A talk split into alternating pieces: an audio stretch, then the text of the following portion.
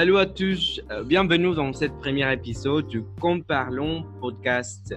J'espère que vous allez bien et que vous êtes en forme. J'espère que vous êtes bien installés et que vous êtes installés confortablement pour m'écouter. Tout d'abord, merci d'être avec nous aujourd'hui. Je suis très content que vous écoutez ce podcast. Pour commencer, je vais vous présenter l'idée de ce podcast. Alors, les Comparlons, qu'est-ce que c'est? C'est tout simplement pour parler des choses sur différents sujets pour que vous puissiez écouter quelque chose d'intéressant.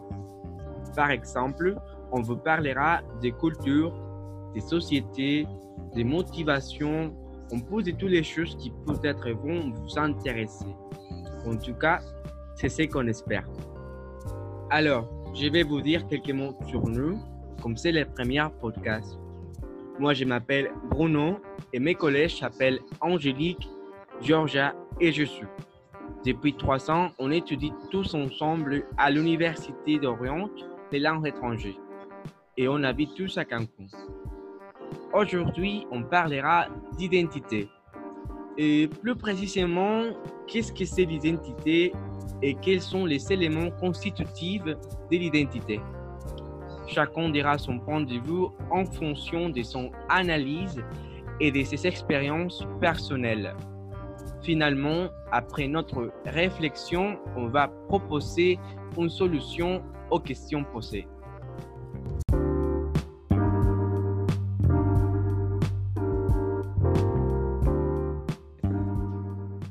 Pour commencer, il faut expliquer c'est quoi l'identité.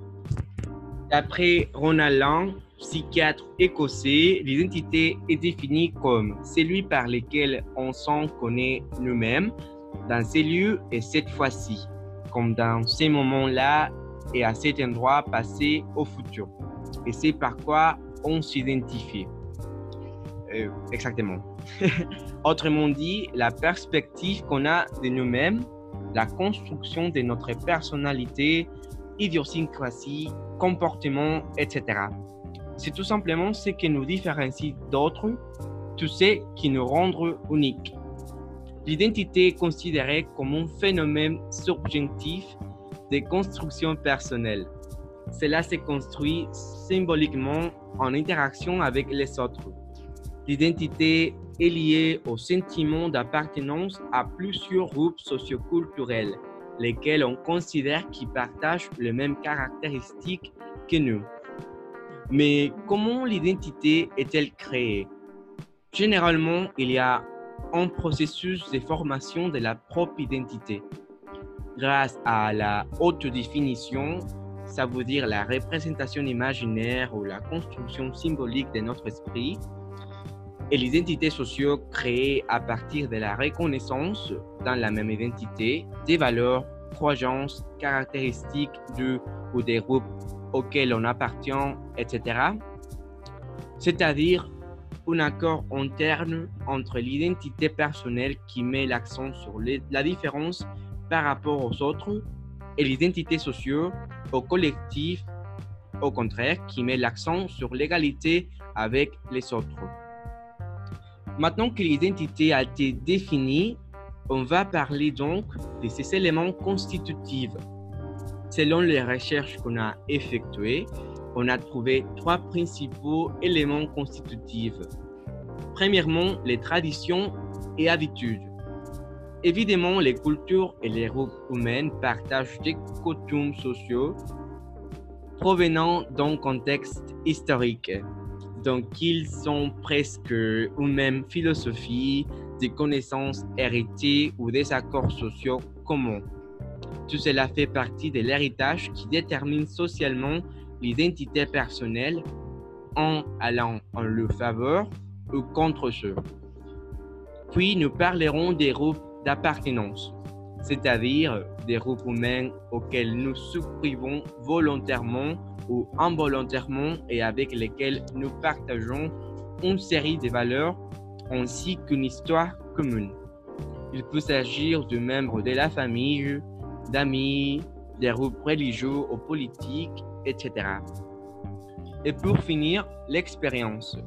L'expérience est la piste maîtresse dans la construction de l'identité, puisqu'elle résume l'histoire personnelle avec tous les événements transcendants qui peuvent être décisifs dans la personnalité, l'idéologie ou les comportements. En d'autres termes, l'expérience est l'histoire singulière et individuelle de chaque homme.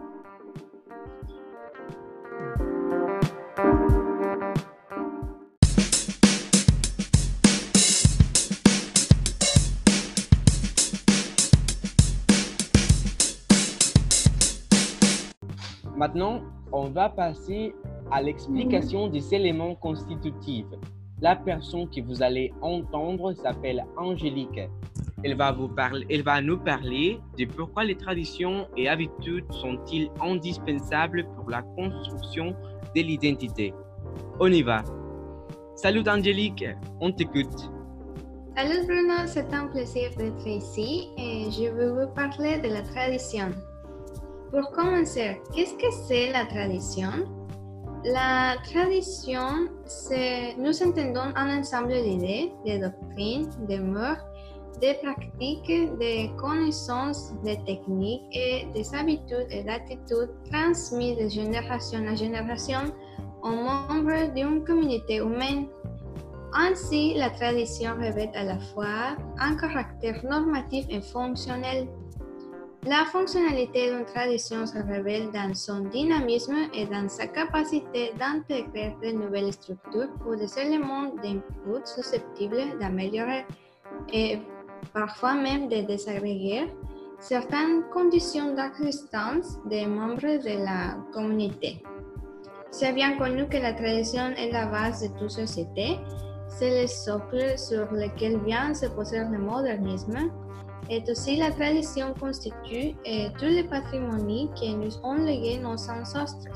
C'est un mode d'apprentissage, c'est le savoir par excellence, et aussi c'est notre chemin et c'est notre vie. Et notre, la tradition, c'est l'école de la vie. Elle nous permet de savoir qui nous sommes, de nous connaître nous-mêmes et savoir quelle est notre position par rapport à la société tout entière. Quelle est notre place, notre rôle et nos missions vis-à-vis de la société? Et elle, permet, elle permet l'éducation de l'homme.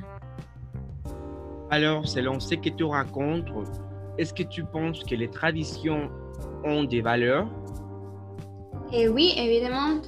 Quand on valeur transmise par l'éducation traditionnelle, nous avons euh, distingué la suprématie de la collectivité sur l'individu, la solidarité responsable, le respect du, aux aînés, aux vieillards et aux invalides, le travail collectif ou communautaire. Et à toutes ces valeurs précitées, il convient d'ajouter évidemment celles qui ont trait aux qualités morales. Par exemple, le courage, l'honnêteté, l'obéissance, l'obéissance, pardon, la politesse, le sens de la responsabilité et l'intégrité et autres. Et je pense que c'est très important de préserver les traditions pour nourrir les souvenirs, maintenir un lien entre les générations, et s'assurer de faire partie de la vie de nos enfants et longtemps après qu'ils soient devenus grands. Et les traditions sont primordiales. Angélique, d'après ton discours, on comprend que les traditions nous sont données au fil du temps. Également, c'est tout simplement la base de toute société. Maintenant, peux-tu nous parler des habitudes qui sont et pourquoi sont-ils importants pour le développement de l'identité? Oui, avec plaisir. Laisse-moi commencer par expliquer. Qu'est-ce que c'est une habitude? C'est une manière usuelle d'agir, de penser, de sentir et de se comporter d'une personne ou à un groupe de personnes. C'est une aptitude à accomplir avec facilité et sans effort, euh, particulier d'attention telle ou telle euh, genre d'action, acquise par une pratique fréquente, euh, par exemple l'exercice ou l'expérience. Et aussi, les habitudes sont des choix et des actions que nous reproduisons inconsciemment sans y penser le cerveau humain est programmé pour économiser de l'énergie et façonner des habitudes lui permet de travailler moins. C'est en vérité que presque de 40% de ce que nous faisons au quotidien sont des habitudes. Et chaque habitude suit, suit un boucle neurologique divisée en trois parties. Et la première, c'est un signal, une routine et une récompense. Le premier, c'est un signal.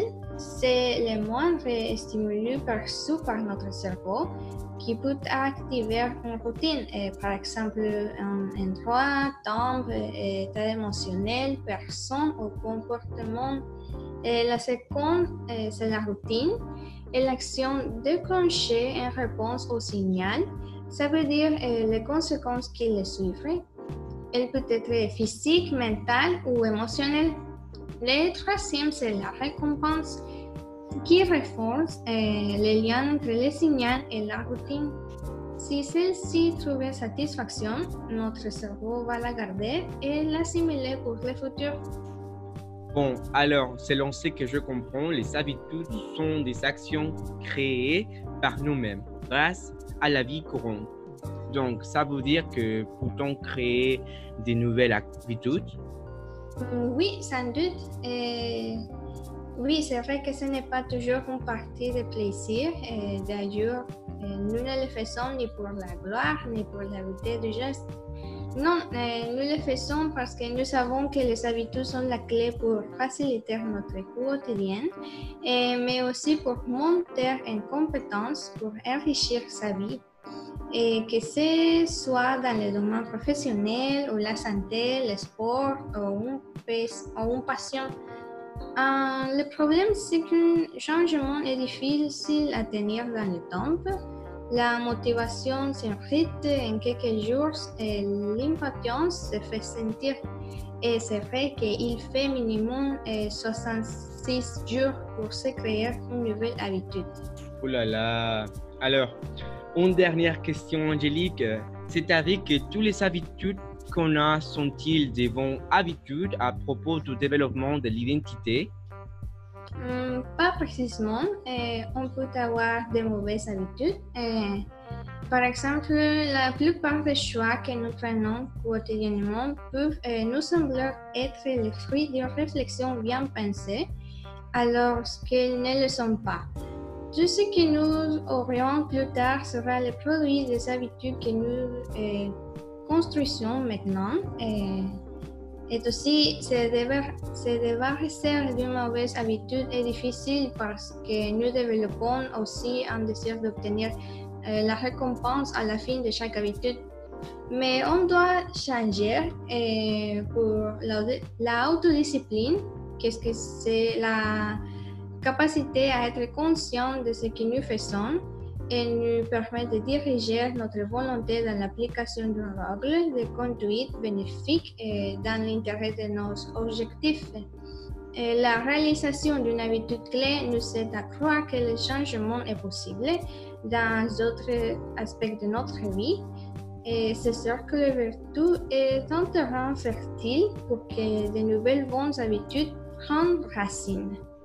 Merci Angélique pour votre contribution. J'espère que ces points ont été clarifiés à tous nos interlocuteurs. Maintenant, on a conclu que les traditions et habitudes sont un héritage que nous acquérons tout au long de notre vie. Merci Bruno.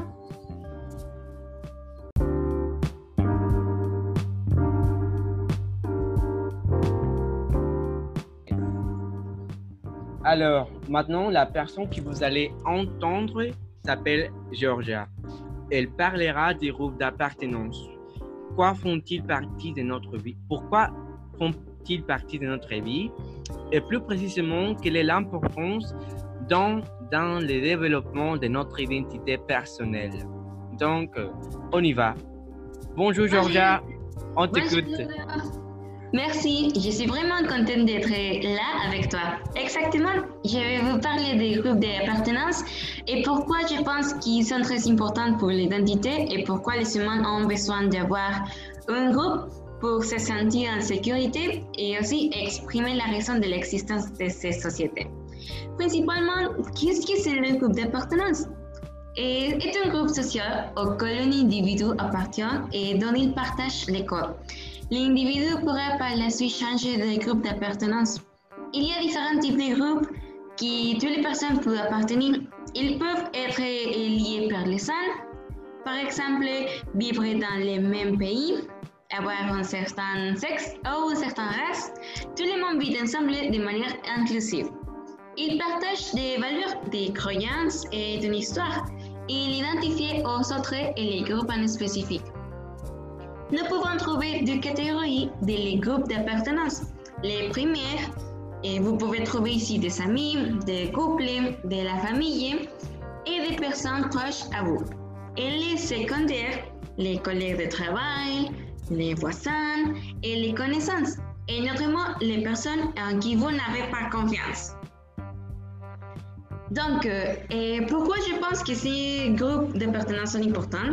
Principalement, je pense que ces groupes doivent être importants parce qu'ils beaucoup des activités que nous faisons un rôle de personnes différentes. Et je pense que c'est important pour des hommes, des femmes et des enfants vivre ensemble dans le même environnement.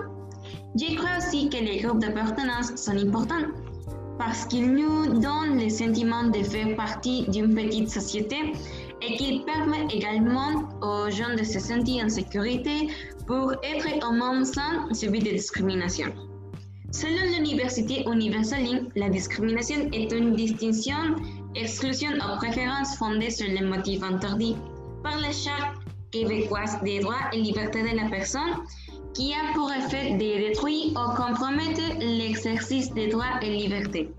Ces motifs sont la race, les couleurs, le sexe, les grossesses, l'orientation sexuelle, l'état civil, l'âge, sauf sans les mesures prévues par loi, la religion, les convictions politiques, la langue, l'origine ethnique ou nationale, les conditions sociales, les handicaps ou utilisation d'un moyen pour pallier ces handicaps. Cependant, pour moi, la discrimination est liée par laquelle une personne ou un groupe de personnes violent des personnes ayant des traits différents de manière psychologique, verbal ou même physique pour générer quelques satisfactions de grandeur. De votre point de vue, est-ce que tu considères qu'il y a des valeurs ou des règles à suivre au sein du même groupe de membres?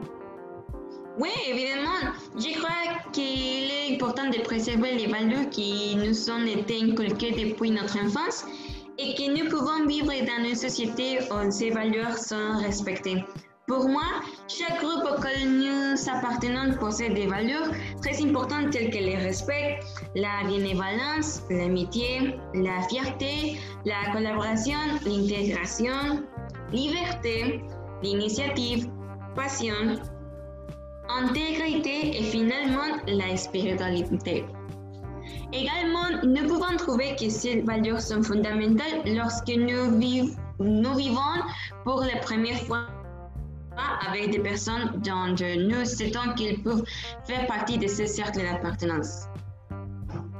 Bien sûr. Donc, euh, les groupes d'appartenance sont ceux que nous choisissons volontairement, puisque nous croyons qu'ils partagent nos idées, nos émotions ou nos sentiments. Pourrais-tu nous donner quelques exemples de tels groupes, s'il vous plaît? D'accord. lorsque nous nous rencontrons dans un groupe d'amis, nous essayons toujours de trouver ceux avec qui nous nous sentons les plus à l'aise et qui ont des goûts si proches des nôtres. Par exemple, la famille est un groupe très important auquel il faut d'appartenir parce qu'il appartient au lien de sang, ce qui signifie que grâce au fait que nous partageons les mêmes gènes, il est clair qu'il y aura coexistence entre tout et respect. Et un autre groupe que je considère extrêmement important est celui de la distinction entre les sexes, car aujourd'hui nous pouvons trouver des personnes très différentes comme les transsexuels, les bisexuels, les gays et les lesbiennes. La religion est un groupe d'appartenance dans lequel de nombreuses personnes peuvent protéger leur foi et faire confiance à un être divin qui peut l'aider à résoudre les problèmes quotidiens et faire des phrases très importantes pour lui. Merci Georgia. Il nous est devenu clair que les groupes d'appartenance sont évidemment essentiels pour la construction de l'identité personnelle, car sans eux, nous serions comme, on dirait, un poisson nageant dans une mer infinie. son destination, son domicile, sa direction. Merci Bruno.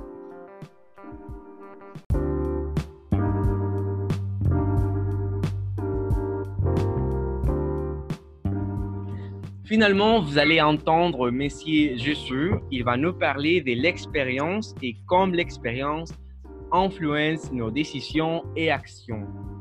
Est-ce que l'expérience c'est ce qui dicte le chemin que nous choisissons? Je ne sais pas. Jésus, il va nous expliquer. Salut Jésus, c'est à toi. Merci Bruno. J'espère que tout va bien. Je suis enchanté de participer à cette émission avec vous. Je vais vous raconter que c'est que c'est les expériences. Selon la définition du dictionnaire, il s'agit d'une ensemble de connaissances acquises dans la vie ou dans une certaine période de temps. Et d'après les concepts d'expérience des grands pays, des penseurs les plus influents de l'Europe, de l'Europe moderne et de la philosophie universelle nous dit que l'expérience indique la référence de la connaissance à partir de laquelle elle doit être élaborée, à laquelle elle doit eh, s'adapter, s'adapter, répondre et correspondre d'entre la raison doit être donnée ou même qu'elle doit être son contenu. Personnellement, je pense que les deux définitions sont assez similaires dans les deux. Il est mentionné que ce sont des connaissances si au cours de la vie, seulement que chaque définition avec ses mots respectifs. Alors, en général, pourquoi les expériences sont l'importance Les expériences sont importantes car elles aident à former une identité personnelle plus définie. Ce que je vous dirais par c'est que tout ce, que nous vivons à différents moments de notre vie, c'est connecter et former progressivement une identité. C'est comme un petit planté qui est l'identité personnelle et c'est planté doit être érosé avec le de l'expérience pour grandir et se former petit à petit. Lentement, on parle d'identité personnelle. Pourquoi sont-ils un petit, un petit matrice? Expérience et identité personnelle, bon départ, elles sont pratiquement indispensables l'une à l'autre.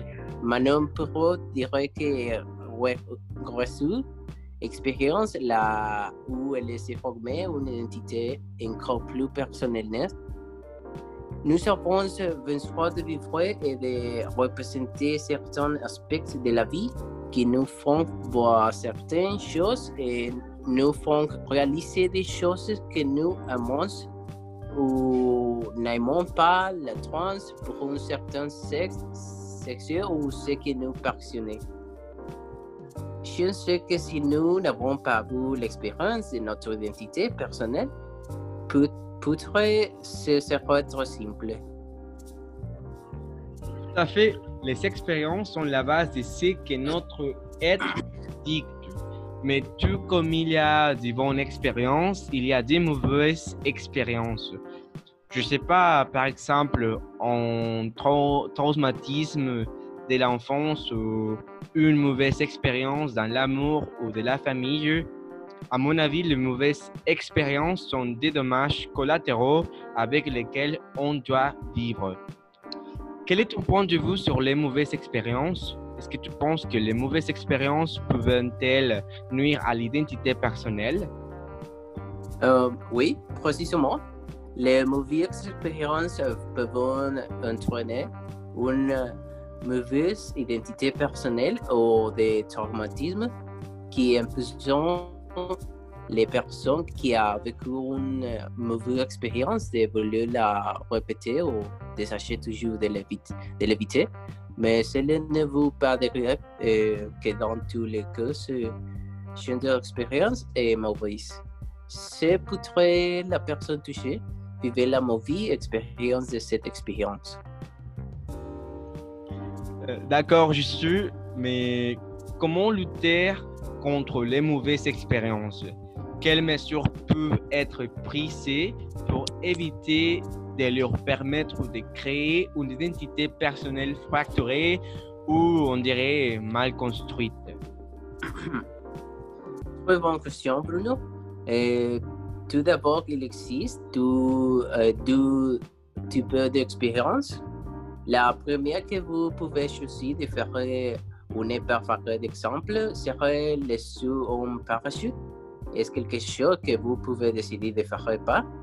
Vous-même est le deuxième type d'expérience et dans lequel nous n'avons aucun contrôle.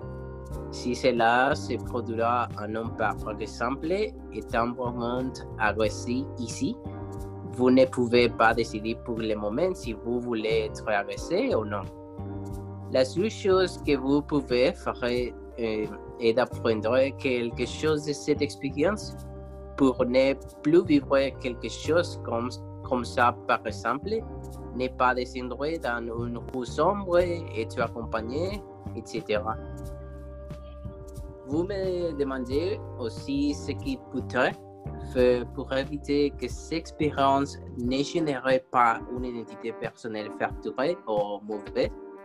Essayez avec des exemples plus délicats rien comparé aux deux précédentes. Par exemple, un enfant ne peut pas décider s'il souffrira de violences conjugales ou non ainsi que pourrait fonte pour aider. Leur identité personnelle est avec une aide psychologique.